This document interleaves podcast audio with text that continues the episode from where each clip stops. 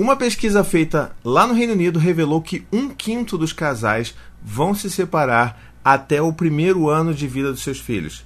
É coisa pra caramba, né? Talvez não seja tão novidade para você, não é para mim, com certeza. É, e eu sei que não diz exatamente sobre né, a, a, realidade da gente aqui no Brasil, porque foi uma, uma pesquisa feita pelo site channelmom.com, entrevistando duas mil pessoas lá no Reino Unido. Eu sei que é outra realidade, mas tem muita coisa que a gente pode tirar aqui e pode usar para comentar nesse vídeo aqui. E eu gostaria muito de levantar essas questões com vocês principalmente sendo um pai falando sobre paternidade e com tantas mães que me seguem, que acompanham e que interagem comigo aqui, né? Ou seja, isso já é um grande demonstrativo de por que, que tantos casais se separam, não é verdade? Então vamos lá. É, dentro dessa pesquisa que eles fizeram, até notei algumas coisas aqui. Um terço desses casais que se separaram alegaram que os problemas eles basicamente vinham por causa de problemas de comunicação, né?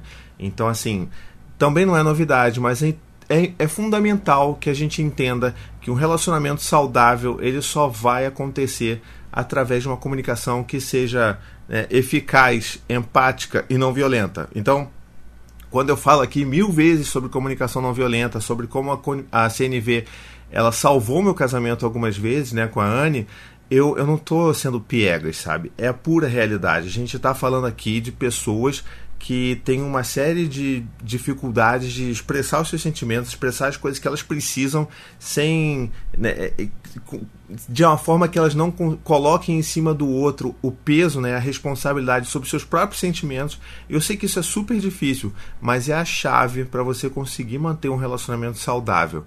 A gente precisa descobrir maneiras, olhar para dentro, entender como a gente pode é, lidar com os nossos sentimentos para poder fazer uma comunicação de uma forma que ela seja efetiva, né? Que a gente não fique acreditando ou esperando que a outra pessoa é, se ligue naquilo que a gente está dando a entender que a gente precisa.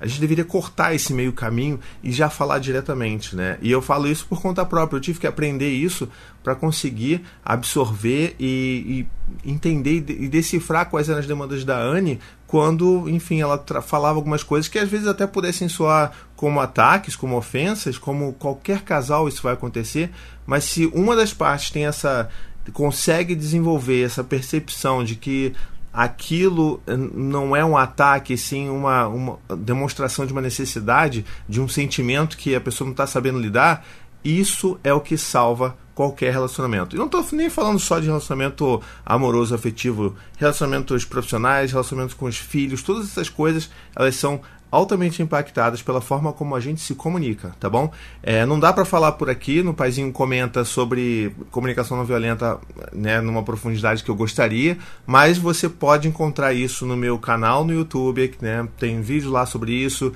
tenho também podcast no Tricô de Paz falando sobre isso. Tenho texto no meu site, no Paizinho Vírgula, falando sobre isso. Então recomendo muito que você entenda um pouco mais sobre CNV para você entender como que isso pode, de fato, salvar o seu casamento, como salvou o meu, tá bom? Outro dado importante é que um quarto desses casais que se separaram, eles revelaram que já tinham problemas antes da chegada do filho e que esses problemas eles foram, né, foram aflorando e ganhando intensidade ao passar do tempo que essa criança nasceu e era bebê e tudo mais. E aí você passa seis meses com privação de sono e é claro que todos aqueles problemas que você varre para debaixo do tapete eles ficam completamente insustentáveis porque ter filhos nos, né, nos coloca os nossos sentimentos à flor da pele. A gente está exausto a maior parte do tempo, então aquelas coisas que a gente relevava porque não queria falar sobre, né? de novo aquela questão da comunicação, é, aquelas coisas se tornam insustentáveis, se tornam insuportáveis e a gente simplesmente não consegue, e como a gente também não sabe botar isso para fora de uma forma é, eficiente, é, as coisas se tornam insustentáveis para um, um relacionamento a longo prazo. Né? Então,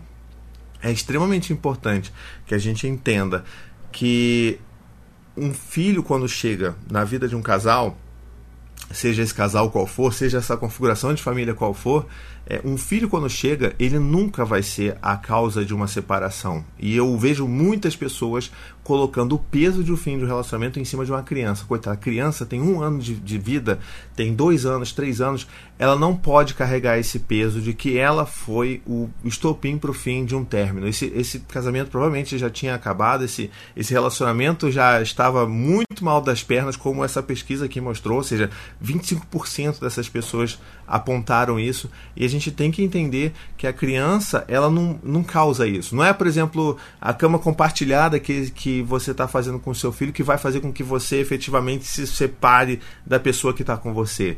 É porque essa exaustão, essa mudança que, que, que um filho traz na gente, traz uma, uma um senso de emergência para todos os outros assuntos da nossa vida. A gente né, tem que saber lidar quais são os recursos que a gente vai empregar. Se a gente vai lidar, é, vai tentar jogar ou transferir um pouco dos recursos de empatia que a gente tem com um bebê de dois meses, é claro que aquilo vai ser né, diminuído para o nosso parceiro, para nossa parceira. E é por isso que as coisas podem acabar, sabe? Porque já eram ruins, já estavam mal das pernas antes e agora as coisas só ficaram muito mais evidentes e insuportáveis, né?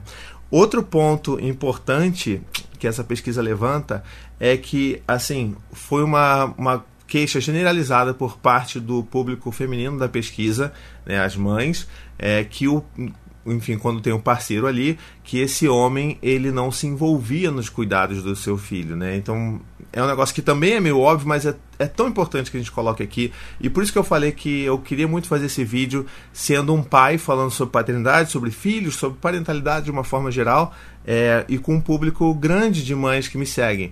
É, isso é sintomático. Quando eu tenho um público que não é meio a meio, que me segue, que me acompanha, que comenta as coisas que eu faço, isso é sintomático. Isso significa que ainda assim as mães elas estão encarregadas de se informar e se educar sobre a educação dos filhos, sobre o que acontece no relacionamento, enquanto que o pai está ali dedicado a trabalhar, dedicado na sua carreira, dedicado a botar comida na mesa. Então, isso já denota é, a, a, dificuldade que vai acontecer, esse desequilíbrio, essa sobrecarga, essa sobrecarga que existe em cima da mãe que é porque o cara simplesmente não se importa e, e, não se envolve na criação dos filhos. Por N fatores. Pela forma como ele foi criado, por ele não ter sido convidado a fazer isso desde criança, é, por machismo, por comodismo, por um monte de outras coisas. E eu só queria dizer, é, queria trazer para vocês, assim, dentro desse, desse contexto de Reino Unido, que as coisas também elas são muito parecidas com o que a gente vive aqui. É uma situação meio generalizada que o parceiro, né, que o pai, ele não se envolve na criação dos filhos e, portanto, o casamento pode acabar. E, de novo, isso não é culpa da criança. Isso é o cara que por algum motivo ele acha que a vida dele não mudou. Eu fiz até um vídeo recentemente no, no meu canal falando sobre isso, sobre a, as resistências que a gente tem quando a gente, né, quando nossos filhos chegam e a gente quer resistir, quer manter os nossos estilos de vida da mesma forma como eles deveriam continuar no nosso pensamento. Né? Então, por exemplo, para a mulher isso é muito mais difícil porque as mudanças são evidentes, são claras e ela né, tem que estar tá ali para dar conta. Estou botando aspas aqui. Ela não tem que, é porque ela é a única pessoa que está ali disposta a fazer aquilo, na maioria dos casos. E o homem, ele pode, mais aspas também, ele ele pode se dar ao luxo de escolher não estar ali todos os dias, porque ele sabe que se ele faltar, a mãe vai estar tá ali.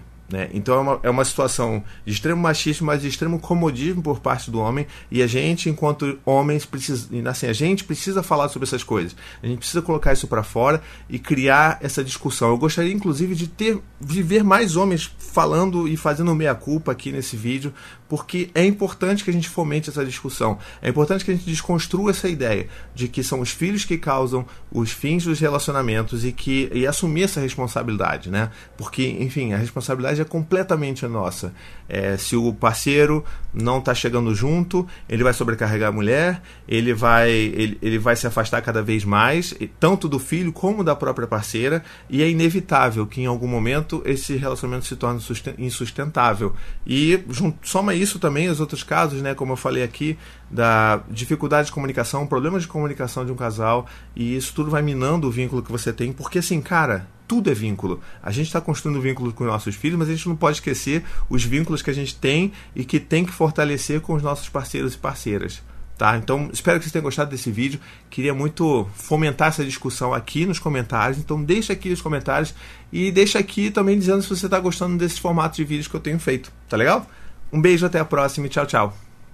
To the 25 senators who just voted against U.S. veterans and their families, you flip flopped, voted no on the Honoring Our Pact Act. You know it provides medical help to vets, makes amends to veteran families who lost children to recklessness. You voted yes just days ago. Why the flip flop? Don't put politics ahead of vets and their families. To everyone listening, contact your United States senators today. Demand they vote yes. Make the Honoring Our Pact Act law now. Paid for by SO.